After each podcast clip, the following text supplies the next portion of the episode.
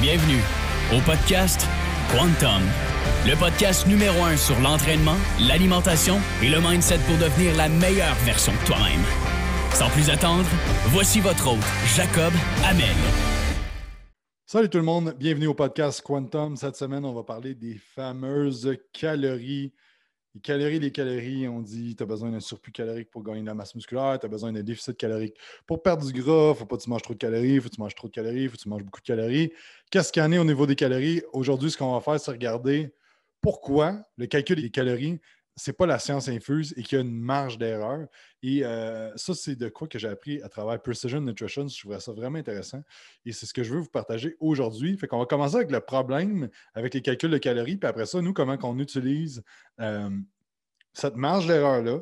Ensuite, comment on l'applique avec nos clients, puis comment on fait en sorte de, euh, que nos clients aient des résultats, même si c'est une méthode qui est imprécise. Donc, il faut comprendre que la première chose avec les calories, c'est que si on prend un bac de pommes. Je prends des pommes. Euh, ben, je peux avoir une pomme qui va être à 83 calories et je peux avoir une pomme qui va être à 116 calories. Donc, au niveau de, même si la grosseur est sensiblement la même, même si tu manges 100 grammes de pommes d'une sorte de pomme puis d'une autre sorte de pomme, une pomme du Québec, une pomme qui vient de, je sais pas moi, de Floride, whatever, la teneur en calories va être différente dépendant où est-ce que la, pomme a poussé. Le sol, il y a tellement, tellement, tellement de facteurs. Donc, ça, c'est la première affaire. Tu peux avoir, euh, tu vois, dans le fond, ici, des études qu'il y a une tomate qui était à 23 calories, une à 49. Euh, c'est ça, les pommes de 83 à 116, les carottes de 37 à 61 calories.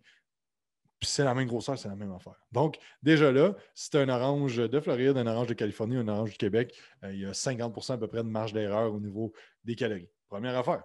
Deuxième chose, l'absorption. Donc, il euh, faut comprendre que différentes personnes vont absorber de différentes façons. Donc, euh, faut comprendre que, euh, par exemple, des noix, ça va être. Euh, il y a juste un certain pourcentage de ces noix-là qui vont être absorbées. Contrairement à, mettons, euh, une mangue, il estime 10% de calories qui vont être plus absorbées avec une mangue. Des, des, black beans, 15% de plus. Des pistaches, 95% de moins. Donc, il faut comprendre que l'absorption aussi de ce qui est écrit sur le pot de ton aliment, il y a un 10% d'erreur à peu près.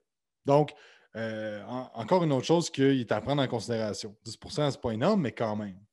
La préparation, ça, ça a un énorme changement au niveau de la teneur en calories. Donc, si tu te dis, ben moi, je vais manger un steak, un steak, c'est 196 calories.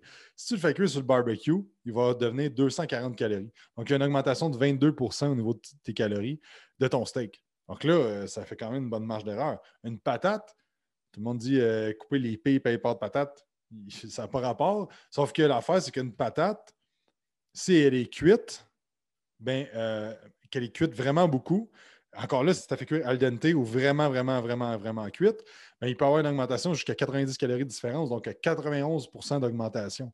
Un, un œuf, si l'œuf n'est pas cuit beaucoup, il va être pas mal à 50-60 calories, mais quand il, est, euh, quand il est cru, il est à 47 calories, puis quand il est cuit, euh, euh, qui euh, bouillit dans le fond un, œuf, un cuit dur, il peut augmenter jusqu'à 74 calories, donc euh, de 35% d'augmentation. Donc, ça là, on est rendu quasiment à 90% de marge d'erreur qu'on va avoir avec les calories. L'autre point qui est un peu plus spécifique, ben, c'est l'individu sa génétique. Donc, il faut comprendre qu'il y a beaucoup de choses qui vont affecter le nombre de calories que tu vas absorber. Donc, tu as beau manger 1000 calories, est-ce que tu absorbes 1000 calories? Ça, c'est dur à savoir. Donc, il va avoir un impact du microbiote, euh, la santé thyroïde peut avoir un, euh, thyroïdienne peut avoir un impact, la sensibilité à l'insuline, la gestion du stress aussi, on en parle souvent dans nos trucs, c'est vraiment primordial de ça. Il euh, faut comprendre que les bactéries dans l'intestin vont affecter les calories. Et euh, ça, c'est intéressant puisqu'ils ont fait des études avec euh, des rats. Puis il y avait un, rat qui il y avait deux types de rats. Il y avait des rats qui avaient beaucoup, beaucoup d'un certain style de bactéries dans l'intestin, qui avaient implanté dans, leur intestin, puis l'autre qui ne l'avait pas. Et ce groupe-là, dans le fond, qui avait les bactéries, mais il absorbait environ 150 calories de plus par jour que l'autre groupe. Donc, le même nombre de calories qu'il absorbait, qui mangeait, en fait, il y a un groupe qui en, absorbait 150 calories de plus à cause de, euh, au niveau de sa, flore bactérienne. Et ça, il n'y a pas vraiment de moyen de savoir ça. C'est pour ça qu'il y a des gens, vous allez voir, qui mangent 3000 calories puis sont sur le six pack.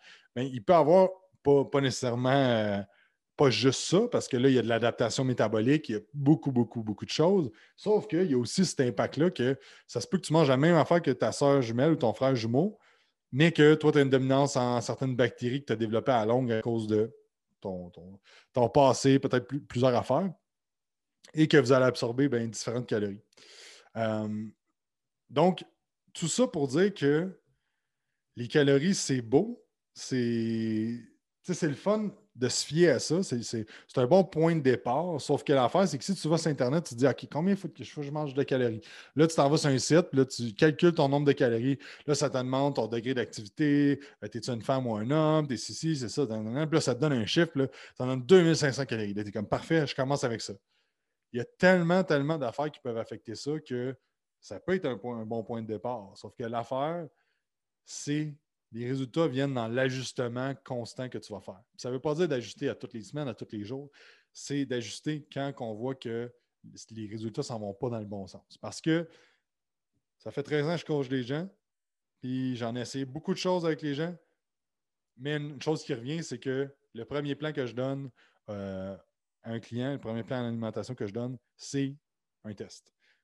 Est-ce que je, vais, je vais probablement être pas loin, mais ce n'est pas la vérité absolue.